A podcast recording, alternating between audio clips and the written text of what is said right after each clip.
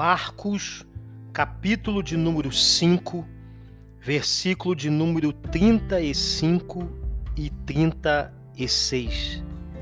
Enquanto ele ainda falava, chegaram pessoas da casa do chefe da sinagoga, a quem disseram: A tua filha já morreu. Por que ainda incomodas o Mestre? O que, percebendo Jesus, disse ao chefe da sinagoga: Não temas, crê somente. No livro de Provérbios, capítulo de número 12, versículo de número 18, diz que há palavras que ferem como espada, mas a língua dos sábios traz a cura. Há palavras que ferem como espada, mas a língua dos sábios traz a cura.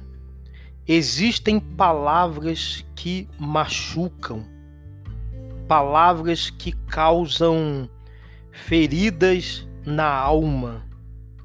Nós devemos ter muito cuidado com as nossas palavras, porque elas podem ferir como uma espada. Existem palavras que têm o poder de ferir, de machucar, de abater. E Jairo, o chefe da sinagoga, recebeu uma dessas palavras, palavras de morte, e palavras que foram ditas por pessoas que frequentavam a sua casa, pessoas que eram próximas a ele.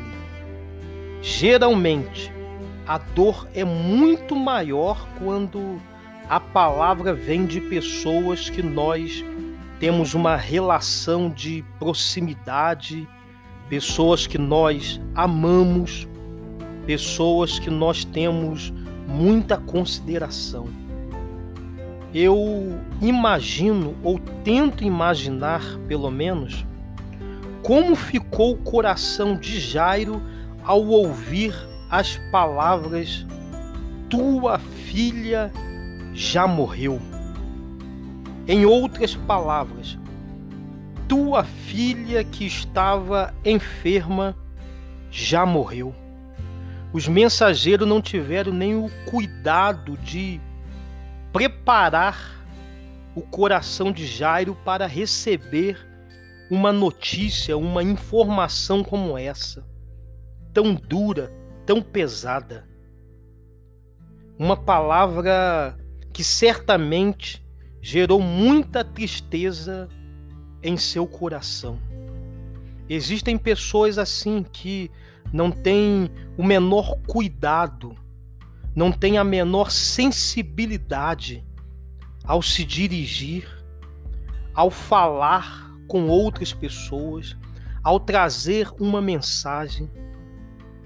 Como eu disse no livro de Provérbios, capítulo de número 12, versículo 18, diz que há palavras que ferem como espada.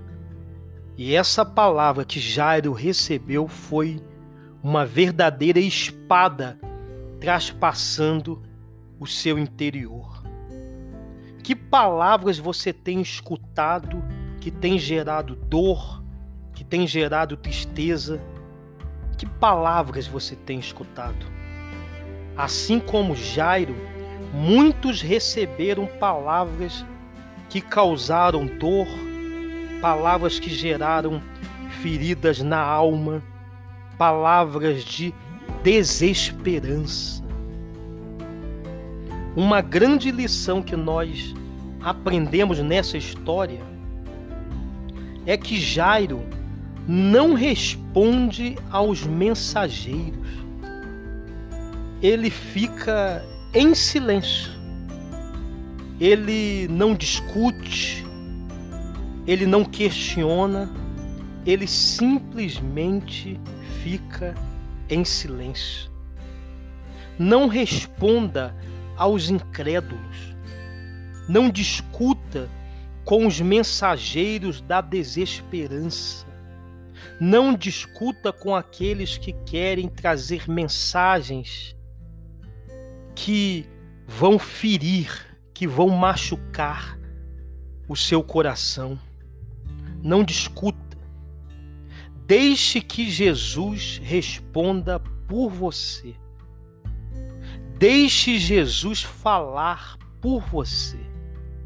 Fica em silêncio. Jairo ouviu palavras de morte, palavras que geraram dor, mas ele não estava sozinho. Jesus estava com ele. Jesus conhece a tua dor, o teu sofrimento. Jesus conhece. O Senhor é contigo. Deus vai honrar a tua fé. Não se preocupe. Quem tem a última palavra é o Senhor. Os mensageiros da desesperança podem falar o que quiserem, mas a palavra final é do Senhor.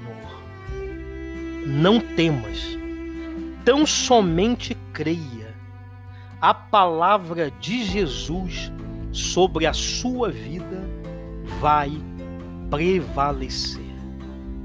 O meu desejo e a minha oração sincera é que esta palavra produza cura na sua alma, cura no seu interior. Que esta palavra produza vida em você. Que você receba esta palavra como uma consolação do Espírito de Deus para você. Que Deus abençoe a sua vida em nome de Jesus.